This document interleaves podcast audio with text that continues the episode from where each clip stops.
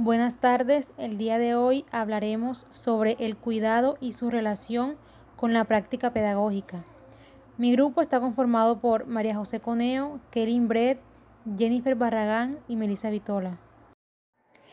Cuidar es más que un acto, es una actitud e incluye múltiples comportamientos fundamentados en el interés, la preocupación, el afecto y el compromiso con otras personas. Cuidar no solamente se refiere a proporcionar cuidados o hacer lo que creemos que es bueno para alguien, sino también de las respuestas emocionales respecto al otro. Es decir, sentirnos comprometidos, responsabilizados, preocupados y dar importancia a sus necesidades. El cuidado forma parte de la naturaleza del ser humano, por tanto, el cuidado hace parte del ser humano desde que nacemos. En el texto, el poeta Horacio nos menciona que el cuidado es el permanente compañero del ser humano, ya que éste nunca ha dejado de amar. Cuando amamos, cuidamos, nos preocupamos por el bienestar de la persona o cosa amada. Así, el ser humano no está cerrado a sí mismo, sino que está vinculado a una realidad social y a otros seres humanos. El ser humano es un ser de cuidado desde que es estado en el vientre de la madre. Sin embargo, el cuidar es capaz de hacerse mucho más extensivo y va más allá del compromiso, ya sea con nosotros, nuestros parientes y en el ámbito pedagógico con nuestros alumnos. La vida humana, teniendo aún los medios y el deber ser de atender los valores intrínsecos del mundo, de comprender el valor de todas las formas de vida y efectos de nuestras acciones sobre ella.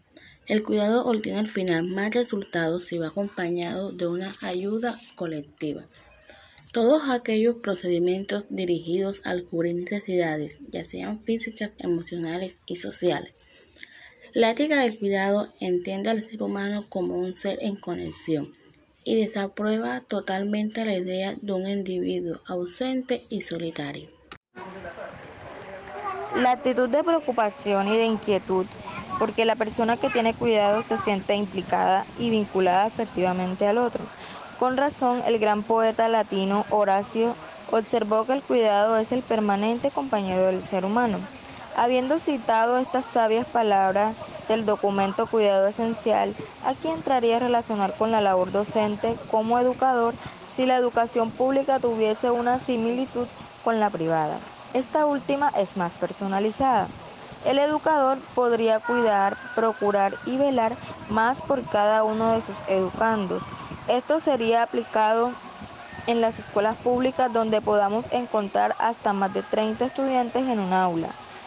¿En qué momento el docente cuidará recelosamente a cada estudiante? Sí podría hacerlo, pero tomaría mucho tiempo.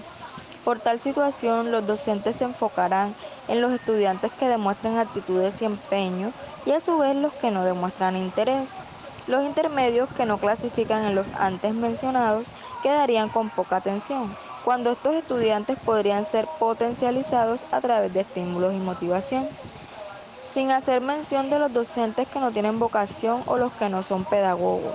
Estos solo se dedican a dictar clases y no procuran en transformar vidas, que vendría siendo la labor fundamental de la educación. Nosotros como docentes estamos llamados a cuidar nuestra labor, es decir, amarla, respetarla, sentirla y que dicha labor sea de suma importancia para el docente y así lograr el cuidado que ésta requiere. Tomarse celosamente esta labor y también a cada uno de los alumnos. Otorgarle esa dedicación y preocupación que requiere el acto de enseñar. Vemos que en el acto de cuidar representa una actitud de ocupación, preocupación, responsabilidad y compromiso afectivo con el otro, en este caso con nuestros alumnos.